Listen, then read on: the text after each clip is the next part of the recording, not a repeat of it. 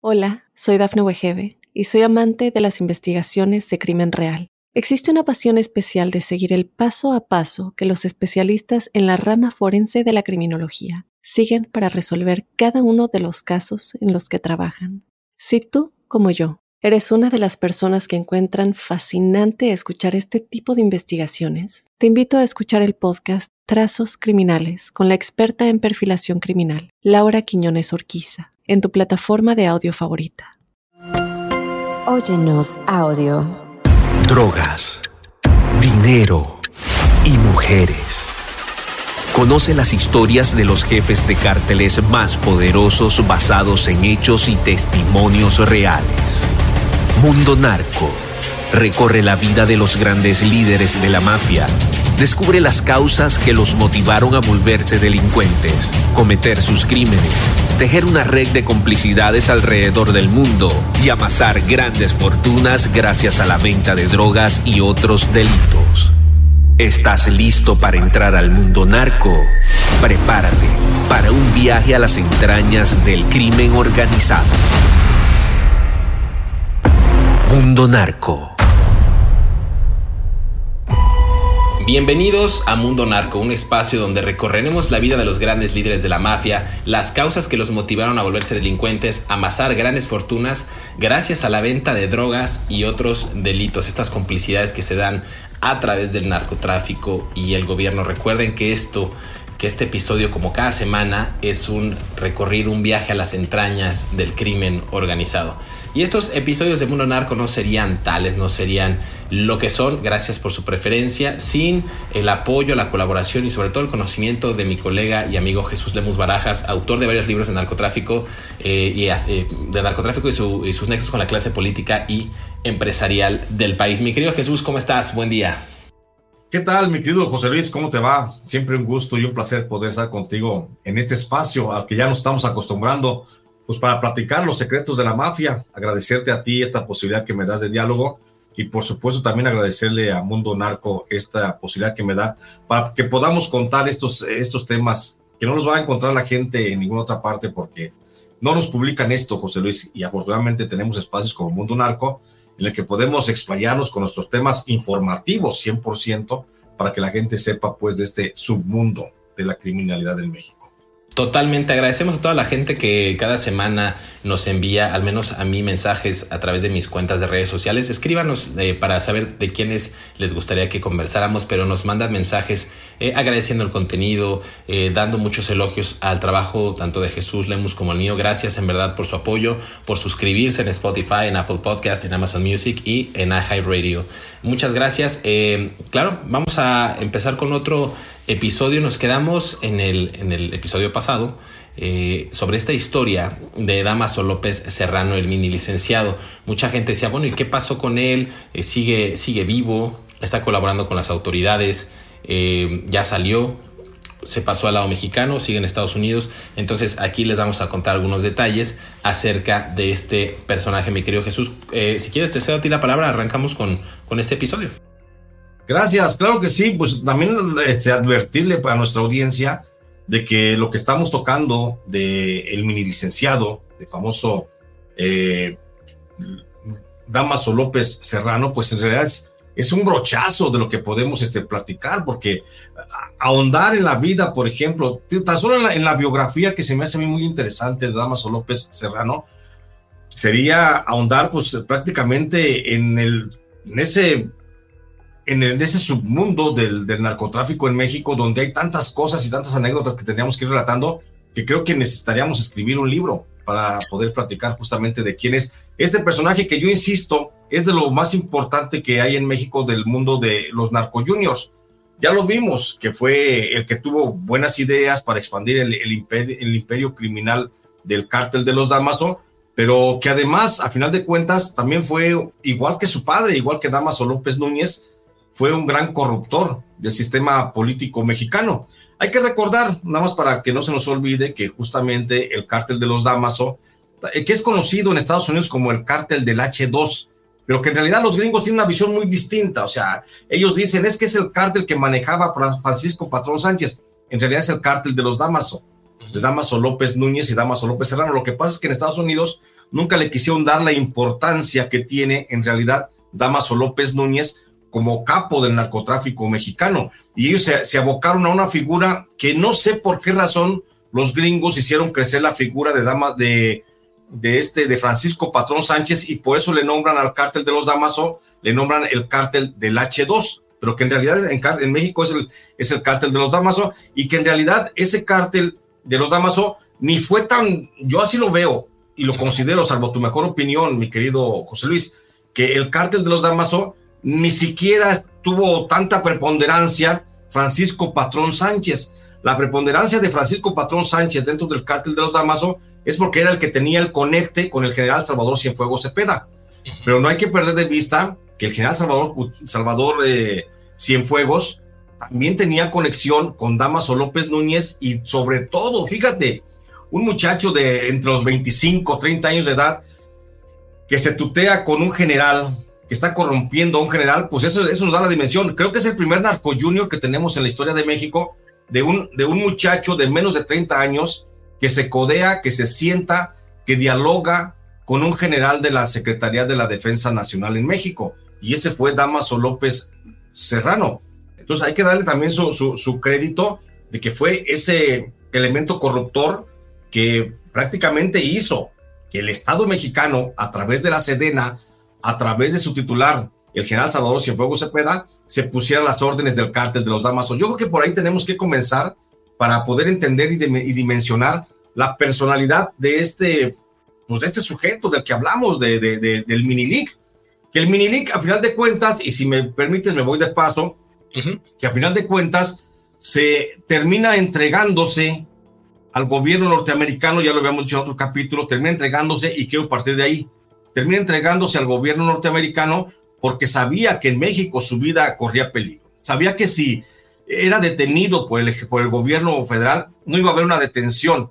Por supuesto que iba a ser una anulación como la que se le hizo en su momento a Francisco Patrón Sánchez, que era un trabajador de, de, Damaso López Serrano. Entonces, por eso eh, el Minilic decide entregarse en Estados Unidos, allá se le, se le abre un proceso un proceso que por cierto ya culminó, ya terminó, él ya se encuentra en libertad, yendo nada más a firmar al juzgado, y eso es por, los, por la aportación de datos que dio Damaso López Serrano con relación, creo que a tres procesos fundamentales. Damaso López Serrano aportó mucha información para el proceso del Chapo Guzmán, que terminó pues, en una sentencia de, de vida en la prisión para el Chapo, también aportó muchísimos datos para el caso del general Salvador Cienfuegos Cepeda, que finalmente se le cebó al gobierno norteamericano y que hoy el general Damaso López, perdón, el, general Damaso, eh, el general Cienfuegos, perdón, se encuentra,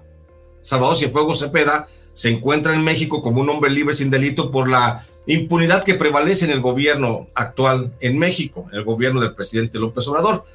Pero también Damaso López Serrano aportó muchísimos datos y creo que fue, fue parte fundamental también para que llevaran a buen término el gobierno norteamericano, la justicia norteamericana, el proceso de eh, el licenciado, el LIC, al que, que también sea el licenciado a este señor Genaro García Luna dentro del cártel del, del, de Sinaloa. Entonces, creo que son las grandes aportaciones y por eso el gobierno norteamericano, en compensación o en premio, le da a Damaso López Serrano la posibilidad de una especie de amnistía.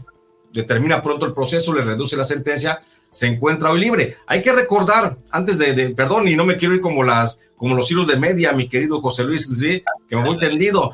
¿sí? Hay que recordar nada más, antes de, de que, me digas el, el siguiente punto, hay que recordar que hoy Damaso López Serrano está siendo requerido en México por el asesinato de Javier Cárdenas Valdés, periodista de Río 12, que fue ejecutado allá el 15 de mayo del 2022 en Culiacán, Sinaloa. Y entonces creo que tiene esa cuenta pendiente. Vamos a ver si se logra extraditar de Estados Unidos, más bien repatriar desde Estados Unidos hacia México, porque no sé, tú me darás la razón o no.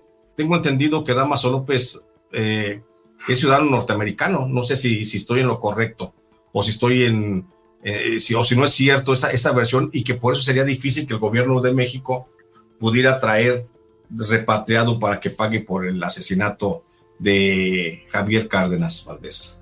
Pues fíjate que ahí hay un tema interesante porque al momento en el que él eh, es liberado, de acuerdo con este registro del Buró Federal de Prisiones. Él salió de la cárcel, me parece que el 15 o 16 de septiembre, ya va para un año, del año 2022. Este hombre, como decías tú, de manera muy puntual, ya nada más va a firmar, se reúne eh, de, manera periódica con agentes de la DEA y con gente del Departamento de Estado y de Prisiones, eh, y nada más firma, y ya.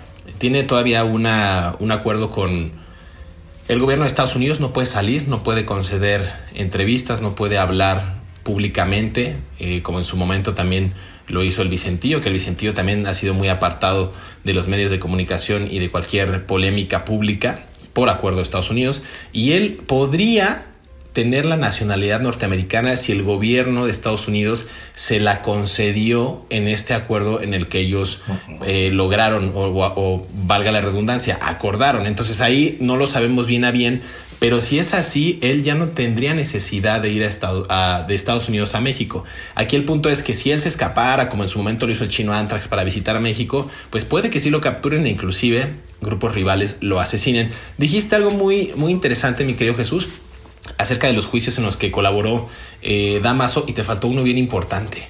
Hablaste del juicio del Chapo, hablaste del juicio de Genaro García Luna, hablaste del juicio inclusive contra su propio padre, pero te faltó de una mujer que está ahí atrás de ti en la, en la, en la lona de Emma Coronela Ispuro. Ella también, eh, bueno, él colaboró también para decir algunas cosas en contra de esta mujer que era eh, la pareja sentimental de Chapo Guzmán. Por ahí tengo fuentes que refieren eso e inclusive que en algún momento eh, pues pudieron haber tenido ellos contacto un poco más cercano cuando estaban eh, ambos en libertad, ¿no? En estas operaciones ilícitas del cártel de Sinaloa. Pero, a ver, vamos a hacer una pausa y regresamos aquí para detallar un poco más el asesinato de Javier Valdés, que me parece a mí un caso eh, que sigue sin dar justicia ni tregua tanto a la familia eh, a la señora Griselda, a sus hijos que, son muy, muy queridos en, México, eh, y hablar un poco de cuál es la situación que se está viviendo a raíz de este artero asesinato. Regresamos aquí a Mundo Narco, los secretos de la mafia.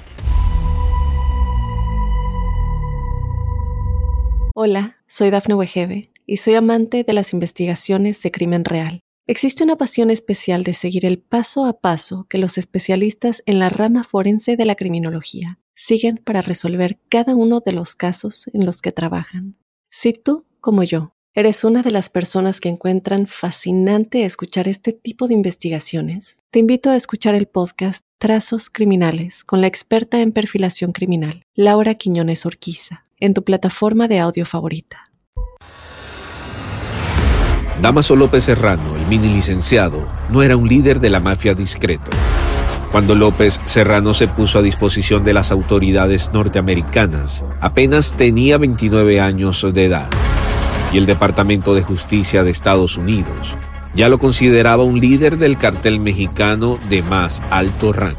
Cabe mencionar que en un gran jurado federal en San Diego, California, lo había acusado a él y a otros cinco de sus socios cercanos, incluido Naún Sicairos Montalvo, alias el quinceañero, de conspiración para distribuir sustancias controladas.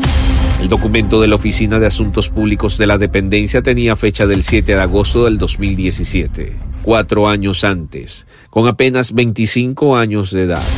El mini licenciado ya comandaba una célula criminal conocida como las Fuerzas Especiales de Damaso, organización que su padre y él habían creado para la guardia y custodia de la familia y en lo que parece un pacto con las autoridades mexicanas. No fueron investigados a fondo durante mucho tiempo e inclusive las acciones eran menores. Regresamos a Mundo Narco, los secretos de la mafia. Estamos conversando acerca de Damaso López Serrano. Referías, mi querido Jesús, acerca de eh, el asesinato, el homicidio de nuestro colega y amigo eh, Javier Valdés Cárdenas, eh, a quien también las autoridades en México refieren que el cártel de los Damaso y en específico Damaso López Serrano habría ejecutado o habría sido el autor intelectual de este crimen perpetrado eh, pues hace unos años en la ciudad de Culiacán. Esa imagen es atroz, recordamos cómo fue ultimado a escasos metros de del semanario Río 12. Él pues quedó abatido prácticamente en el suelo con su característico sombrero y su bigote prominente. Eh, la verdad era un día muy soleado, fue una noticia trágica para el gremio y pues eh, entre, los, entre lo que se decía, digamos entre pasillos, era que había una disputa entre los Chapitos y el grupo de los Damaso y entre ellos me parece que alguien informaba o alguien le detallaba a Javier Valdés ciertos cables o ciertos hilos de información del tema narcotráfico y me parece que él, eh, ellos, los Chapitos, o dicen que Damaso eh, se molestó por algo que publicó y refirió Valdés Cárdenas en una de sus columnas que se llamaba Mala hierba en este semanario, mi querido Jesús. Es correcto, José Luis, lo que la aproximación que haces respecto al asesinato de nuestro querido colega y amigo eh, Javier Cárdenas Valdés. Hay que, hay que establecer nada más el. Yo me baso a lo que dice las indagatorias, la investigación del, del caso, que Javier Valdés realmente desde su columna, pues tenía muy buenas fuentes, como buen periodista que era. Sí, tenía buenas fuentes y tenía contactos, pues no nada más con el grupo criminal de los Chapos, sino también con el Mayo Zambada, también con el eh, Damaso López, con el padre, tanto como con el hijo. O sea, como un buen periodista tenía una vasta cantidad de fuentes informativas que le ayudaban a ir este, sacando, discerniendo el tema todos los días sobre la violencia, no nada más en el estado de Sinaloa, sino en el resto del país. Y creo que fue justamente una, quiero pensar, en una especie de confusión, porque todavía no está ni siquiera Claro, si es cierto, la Fiscalía Especializada de Atención a Delitos contra la Libertad de Expresión de la Fiscalía General de la República ha establecido que el asesino intelectual del caso del compañero Javier Valdés Cárdenas, pues es Damaso López Serrano, el Minilic. Sí, pero aquí hay una, hay una serie de confusiones, mi querido José Luis, que no podemos tampoco pasarlas por alto y en honor a la verdad tenemos que explicarlas. Javier Valdés, como buen periodista que era, tenía contacto tanto con el grupo de los Damaso como con el grupo de, los Chapitos. Recordemos que los Chapitos entraron en una clara disputa con Damaso López Serrano, eh, pues desde después de que fueron secuestrados, recordarás tú del asunto ese ya que ya platicábamos aquí, del caso de la leche, del restaurante La Leche, allá en allá en, Puerto Vallarta. En Puerto Vallarta. Ahí quedaron muy sentidos los chapitos y pensaron y comenzaron a ver en todo el mundo en todo el mundo que les rodeaba comenzaron a ver potenciales enemigos y comenzaron a sospechar paranoicamente de que todo el mundo los había traicionado. Hablaron de que los había traicionado el Mayo Zambada, de que los había traicionado con quien ya tenían también nexos, que era justamente el propio Nemesio Ceguera. Hablaron de que los traicionó en aquel momento el propio Damaso López Núñez, el Damaso López Serrano, Edgar Beitia. O sea, el, famoso Francisco Patrón Sánchez, que los traicionó incluso el secretario de la Defensa Nacional. O sea, a todo mundo culparon ellos de, una, de ese secuestro sin tener ningún elemento de prueba. Entonces, la, la, carencia de visión de los chapitos fue lo que hizo que focalizaran gran parte de su odio, de su rencor, justamente hacia el propio Minilic, y entonces este, sin tener mucho que ver en el asunto del, secuestro de, Iván Archibaldo y de Jesús Alfredo, pues simplemente terminó también por distanciar, sino nada más se distanciaron, comenzaron una guerra de baja intensidad, el grupo de los Chapitos contra el grupo de, de Damaso López Serrano. Y esta, en esa confrontación, en esa confrontación se, pues, se abrió pues la, la, zanja de la violencia y en esa confrontación estaba en medio eh, nuestro amigo Javier Cárdenas Valdés, haciendo información, haciendo, reportando información de, qué, de quiénes eran los muertos caídos en ciertos enfrentamientos, qué grupos estaban chocando contra qué grupos, no nada más en Sinaloa, sino en el resto del país. Y él obtenía información de las dos fuentes, tanto del grupo de los Chapitos como del grupo del, de, del Damaso López Serrano. Y entonces los Chapitos comenzaron a pensar que, que que Damaso López, eh, perdón, que Javier Cárdenas estaba al servicio de Damaso López, cuando Damas, cuando, cuando Javier solamente era un periodista que, hacía, que hacía su trabajo. Y lo mismo comenzó a sospechar el propio Damaso López eh, Serrano, que estaba al servicio de los, de los chapitos. Entonces, en esa confrontación, el periodista, por su labor informativa, quedó en medio de esa confrontación. Y es ahí donde viene la decisión de uno de los dos grupos. Yo no estoy muy cierto de que el asesinato haya sido ordenado directamente por, por Damaso López Serrano. No lo defiendo, pero tampoco estoy muy cierto, porque pudo haber también salido de, la, de las fuentes, de, desde adentro de los chapitos, que yo me inclino más por ese lado. Pero a final de cuentas hay una investigación de la Fiscalía General de la República que señala que fue Damaso López Serrano el que atentó y por eso hoy se está requiriendo en repatriación. Pero ojo, hay muchos elementos que no han sido bien desahogados en la investigación y que apuntan a la posibilidad de que la instrucción del asesinato de los chapitos, de, perdón, de, de, Javier Cárdenas hubiera sido como un tema de intelectualidad por parte de los chapitos, ¿eh? Entonces, no está muy clara la, investigación. Hay muchas pruebas que están así como en falso todavía. Hay muchas teorías que no se han podido concretar, muchas hipótesis que no se, no se han podido demostrar y pienso que todavía, todavía no, no está definido quién fue el, verdadero asesino intelectual de Javier Valdés. A final de cuentas, a final de cuentas está establecido en la indagatoria que es Damaso López Serrano. Y bueno, atendiendo a, lo, a la institucionalidad de la justicia, hay que referir que él está siendo señalado como sí, como el asesino intelectual de Javier Cárdenas en México. Por esa razón, el gobierno mexicano, fíjate, bueno, más bien la familia, la familia de, de Javier Cárdenas es la que ha estado insistiendo ante la Fiscalía General de la República que solicite en repatriación a el Minilic lo solicite para que en México regrese a cumplir con el asesinato, con, con la condena que podría derivar de ese asesinato. La Fiscalía General de la República, de manera muy extraña, no ha solicitado, no ha solicitado la repatriación de del Minilic. Será tal vez por lo que tú decías al principio, por un tema de nacionalidad.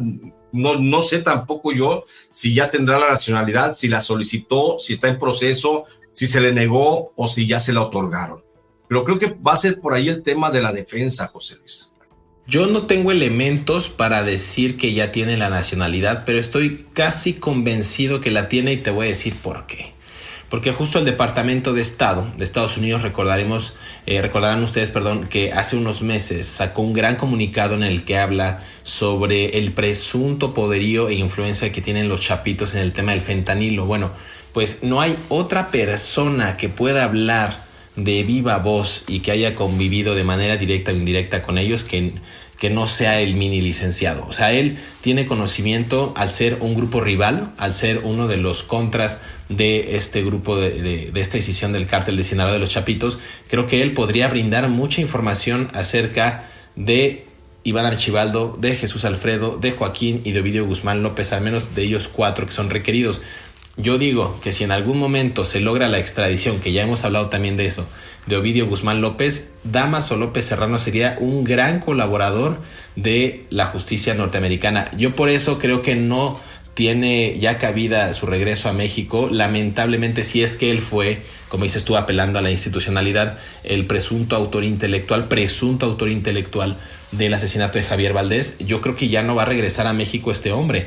Eh, Estados Unidos sigue teniendo una batalla frontal contra los cárteles mexicanos y puede que en los siguientes meses, de cara a las elecciones, por ejemplo, de 2024 en México, a las federales, se pueda jugar una carta dura si es que no le sale la jugada en términos eh, pues, de, los comicios electorales al presidente López Obrador y, e intercambiar quizás una pieza para que haga ruido en este combate contra las drogas. No sé, siempre han hecho algo así los gobiernos en México, ¿no? Entregar algún capo hacer un intercambio o quizás demostrar que ellos tienen un buen poder o, procuran justicia cuando es puro show, ¿no? Entonces, eh, regresando al tema de Damaso, insisto, puede que ya tenga la nacionalidad, porque también recordemos que la Fiscalía General de la República desde el año de 2020 o sea, hace tres años, casi cuatro, obtuvo una orden de aprehensión federal contra eh, el Minilic, logrando también pues, la publicación de la ficha roja de Interpol, gestionando su proceso de extradición hacia México. Pero insisto, los esfuerzos podrían ser en vano en el caso del mini licenciado. Eh, vamos a hacer una pausa aquí en Mundo Narco, regresamos para seguir conversando acerca de este hombre eh, y no se despeguen, se van a poner más buenos estos secretos de la mafia. Regresamos. Hola, soy Dafne Wegebe y soy amante de las investigaciones de crimen real. Existe una pasión especial de seguir el paso a paso que los especialistas en la rama forense de la criminología siguen para resolver cada uno de los casos en los que trabajan. Si tú, como yo, eres una de las personas que encuentran fascinante escuchar este tipo de investigaciones, te invito a escuchar el podcast Trazos Criminales con la experta en perfilación criminal, Laura Quiñones Orquiza, en tu plataforma de audio favorita. En junio del 2008, a Damaso López Serrano, con notificación a Rocío Guadalupe y Jesús López Serrano, sus hermanos, les fueron asegurados diversos inmuebles en la ciudad de Culiacán, Sinaloa, según un edicto publicado el 21 de enero del 2011 por la Subprocuraduría especializada en investigación de delincuencia organizada en el Diario Oficial de la Federación. Se incautaron un lote de terreno rústico con superficie de 52 hectáreas en Navito, Sinaloa, el predio El Capullito con una extensión de 53 hectáreas, ubicado en el rancho de Sopilotito, en El Dorado, municipio de Culiacán, así como un par de vehículos automotores, uno de marca Bombardier, tipo cuatrimoto Outlander, modelo 2006, y otro de marca Polaris, todoterreno, Ranger RZR800, modelo 2007. Sin embargo, fue en el 2014 cuando comenzó el verdadero reacomodo de las células criminales del cartel de Sinaloa, las cuales habían adquirido fuerza tras la captura y abatimiento de sus principales líderes, entre ellos el Ondeado y el JT. El primero de agosto de ese año, se dio a conocer un enfrentamiento donde murieron un operador y dos escolta de los Damasos. Regresamos a un Mundo Narco, los secretos de la mafia. Estamos conversando acerca de Damaso López Serrano. Recordarás, mi querido Jesús, que al momento de su entrega, el Minilic enfrentaba dos acusaciones. Una en Virginia, que compartía con su padre, donde lo acusaban de conspirar para importar y distribuir tanto metanfetamina, cocaína y heroína. Además de una más en California, eh, con dos cargos justo por los mismos motivos y en la cual también están incluidos varios personajes de los que hemos hablado, eh, su tío Álvaro López Núñez y también Naum Abraham Sicairos Montaño, este famosísimo 1-5 quinceañero que refieren en el corrido de Damaso del cantante mexicano Gerardo Ortiz. Entonces, tenía varios cargos, parece que ya muchos de ellos fueron desechados, ya fueron cumplidos. Eh, hablamos de los procesos que se vienen y hay mucha gente por ahí que en México parece que está pues como muy tranquila, pero realmente en cualquier momento si es que pisan Estados Unidos se los pueden agarrar como pasó en el caso del general Salvador Cienfuegos Cepeda. ¿Quién más podría estar en esta lista negra, mi querido Jesús, de personajes que en caso de que lleguen eh, a enfrentar a la justicia norteamericana, Damaso López Serrano podría colaborar con ellos para, ahora sí que como coloquialmente se dice, sacarle sus trapitos al sol? Bueno, sin duda alguna, mi querido José Luis, yo creo que habría que pensar que Estados Unidos sí está reservando como una pieza importante a Damaso López Serrano. Por esa razón, no lo está, mm, debemos de, pensar y yo creo que nos debemos acostumbrar a que Estados Unidos no lo va a devolver, aun cuando te digo, tiene esa gran deuda eh, en México de, pagar por lo que dice la Fiscalía de la República, que fue el asesino intelectual de Javier Cárdenas, Javier Cárdenas Valdés, el periodista asesinado allá en Culiacán 2022, mayo 15 del 2022, eh, pues debemos acostumbrarnos a que seguramente no, no lo podríamos ver en prisión en México por una sola razón. Primero están los intereses de la justicia norteamericana y Estados Unidos, como tú ya bien dices, tienen puerta, fíjate, Estados Unidos no ha cerrado el caso del general Salvador Cienfuegos Cepeda. No lo ha cerrado. Y Estados Unidos, por supuesto, que acaricia la posibilidad de que en México un día termine la impunidad y que un día llegue un gobierno que sí quiere entregar al general Damaso López, perdón, al general Salvador Cienfuegos Cepeda, ¿sí? Sí hay, sí, sí, sí existe la posibilidad allá de que se continúe y se le, se le, se le lleve. Si se lleva a Cienfuegos Cepeda a un juicio a Estados Unidos, sin duda alguna, la ficha principal de ese juego va a ser Damaso López Serrano y Damaso López y su padre, Damaso López Núñez, son los primeros que van a señalarlo, incluso Edgar Beitia Cambeiros son los que los van a señalar directamente cómo estaba relacionado con el narcotráfico. También, por supuesto, quedan ahí por algunos temas, temas pendientes con algunos gobernadores, ¿sí? Eh, creo que podría ser que en los próximos días se surgiera una, una ficha de extradición para el, para el gobernador de Nayarit, con el gobernador Roberto Sandoval Castañeda, el, el que fue gobernador de Nayarit. Ahí puede ser una pieza importante porque el gobierno norteamericano lo va a reclamar en extradición.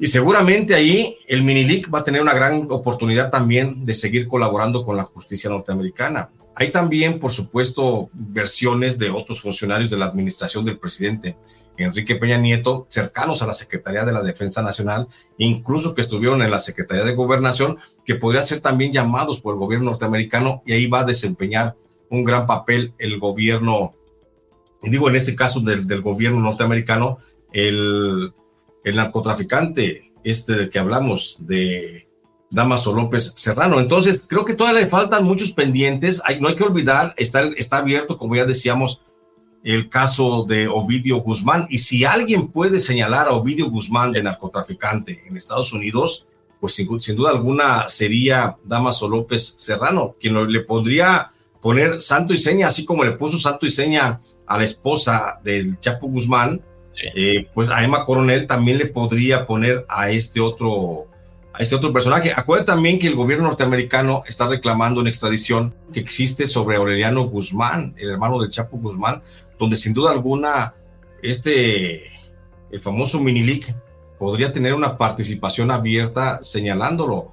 Y no hay que descartar también, ¿eh? No hay que descartar también en el caso de la extradición de Rafael Caro Quintero, porque justamente eh, el, el, Minilic podría ser también una, una pieza clave para demostrar que Rafael Caro Quintero sí estuvo activo después de salir de prisión en el 2013 y que sí se mantuvo activo y que fue socio de los, chap, de los Chapitos y que fue socio del cártel de Sinaloa. O sea, tenemos una, un, personaje que sí puede aportar todavía muchas, muchas claves a la Procuración de Justicia del gobierno norteamericano eh, extraterritorialmente. Entonces, creo que por eso Estados Unidos veo muy difícil que el gobierno norteamericano vaya a querer mandarlo de regreso a México.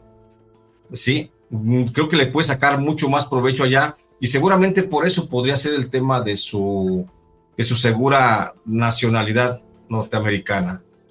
Totalmente, mencionabas el caso de Rafael Caro Quintero, que recién estaba yo eh, nuevamente como revisitando la entrevista que de algún momento dio la revista Proceso, eh, y él decía que no había tenido actividad criminal, pero justo con el cártel de Caborca, que al final logra una buena expansión en el norte de México, parte de Sonora, parte de Baja California, que eran también territorios algunos controlados, en el caso de Baja California, por Damaso López Núñez. Entonces, yo creo que por ahí hay, y de los Damas, obviamente, también del Minilic, eh, creo que por ahí hay una buena, eh, pues algún, una buena investigación que ellos sabrían, e inclusive algunos indicios de actividad criminal por parte de Caro Quintero. Eh, me parece interesante ver cómo se mueve y se gestiona este mapa criminal, pero para que la gente entienda que el narcotráfico va más allá de un, de unos simple, de, simples personas que quieren traficar droga. Esto se habla de alianzas estratégicas, del uso del aparato gubernamental, de, eh, de, sobornos, evidentemente, y también de complicidades por parte de estos altos mandos. Recordemos que esta es una relación simbiótica.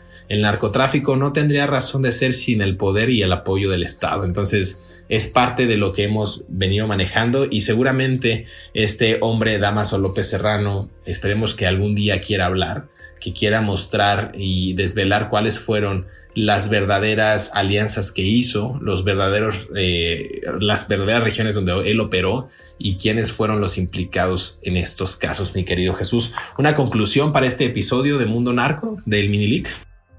Pues yo creo que todavía le queda mucha cuerda al Minilic, todavía le queda mucho por aportar para esclarecer cuáles fueron los nexos y las relaciones que tuvo el Estado mexicano con grupos del narcotráfico justamente en ese periodo, en el periodo de sexenio del presidente Enrique Peña Nieto. Hay muchísimo, muchísimo por desvelar. Creo que lo que ha dado ahorita, las muestras que ha dado de colaboración Damaso López Serrano con relación a los juicios que ya decíamos, el de Genaro García, el de Emma Coronel, el de Chapo Guzmán, incluso en el caso del general Cienfuegos, creo que son mínimos contra lo que puede aportar. Tú ya mencionabas el caso del cártel de Caborca creo que el, 70% de los que integran el cártel de Caborca fueron eh, trabajadores, fueron empleados, estaban en el cártel de Damaso López Serrano. Entonces él tiene mucho que aportar en ese sentido, tiene mucho que informar respecto a cómo está trabajando, por ejemplo, ese cártel, nomás por mencionar alguno, ya no nos metamos en, temas de otros cárteles, simplemente nomás en el caso de Caborca. creo, concluyendo, creo que el Damaso López Serrano eh, es de los que tienen más, más por hablar y ya vimos que le gusta, le gusta platicar, le gusta poner a disposición de la autoridad su conocimiento de cómo se dieron algunos casos delictivos y entonces creo que lo va a seguir haciendo y creo que no va a ser la última vez que lo vamos a ver en escena, ¿eh? Lo vamos a estar eh, repitiendo de manera mucho, mucho, muy frecuente.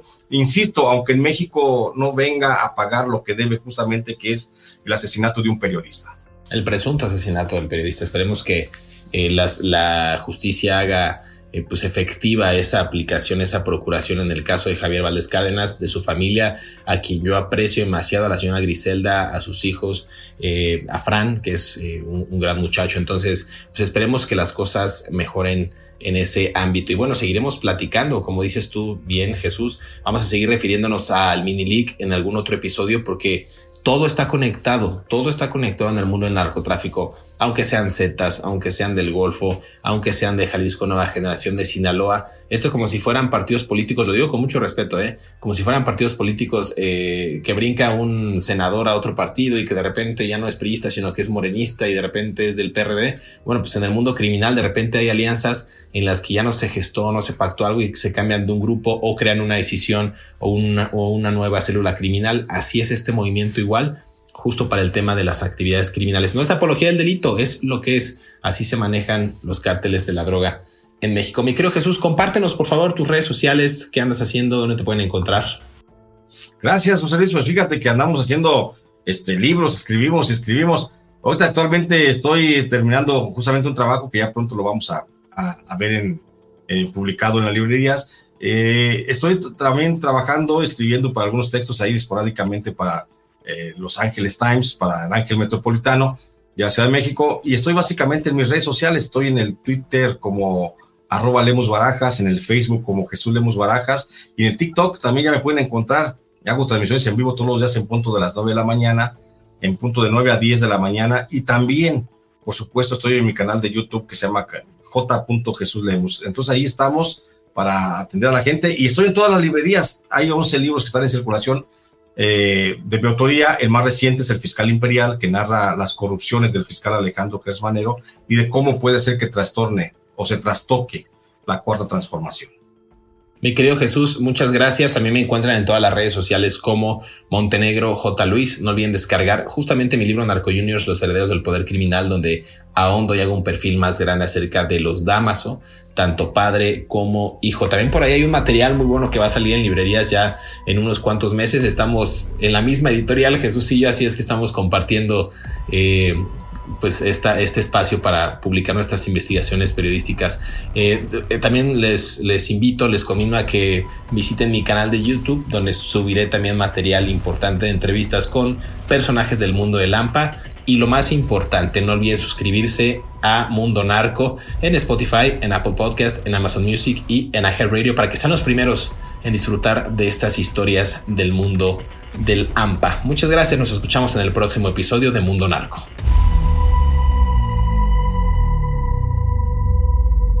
La historia entre el licenciado y el mini licenciado, el Mayo Zambada y los Chapitos es más compleja de lo que parece. En agosto del 2016, cuando algunos de los hijos de Guzmán Loera festejaban el cumpleaños del Chapito en el restaurante La Leche en Puerto Vallarta, Jalisco, y un comando armado irrumpió de forma violenta y lo secuestró por varios días. Se cree que fueron los Damasos quienes orquestaron un rapto para imponer su poder en una especie de pacto o acuerdo con integrantes del CJNG. Esta versión no ha podido ser confirmada, pero es quizás una de las hipótesis más fuertes del mundo del AMPA. Tres meses antes de que las autoridades capturaran al licenciado, los hijos del Chapo expresaron en una carta pública la traición que habrían sufrido por parte de López Núñez y su hijo. Según los hechos, el capo originario del Dorado, Sinaloa, organizó un cónclave al que fueron citados el Mayo y los Chapitos, y tanto él como su vástago nunca llegaron, mientras que los demás asistentes fueron recibidos a balazos por gente a su servicio. La hazaña era evidente. De acuerdo con algunas fuentes al interior del cartel de Sinaloa, tanto el Mayo como Iván Archibaldo y Jesús Alfredo lograron salir avantes del tiroteo, se escabulleron en el monte, A pesar de que se encontraban heridos entre otros tópicos, la cita era para conversar acerca de un tema que meses antes había generado una tensión evidente entre los grupos, las supuestas pruebas de que Damaso había orquestado el secuestro en el bar La Leche. Nunca lo vieron y nunca se aclaró nada. Si te gustó este episodio, active el botón de seguir en la plataforma que nos estés escuchando, ya sea en Spotify, Amazon Music, Apple Podcasts o iHeartRadio.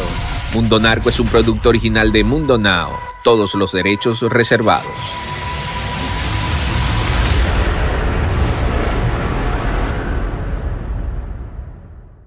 Hola, soy Dafne Wegebe y soy amante de las investigaciones de crimen real. Existe una pasión especial de seguir el paso a paso que los especialistas en la rama forense de la criminología siguen para resolver cada uno de los casos en los que trabajan.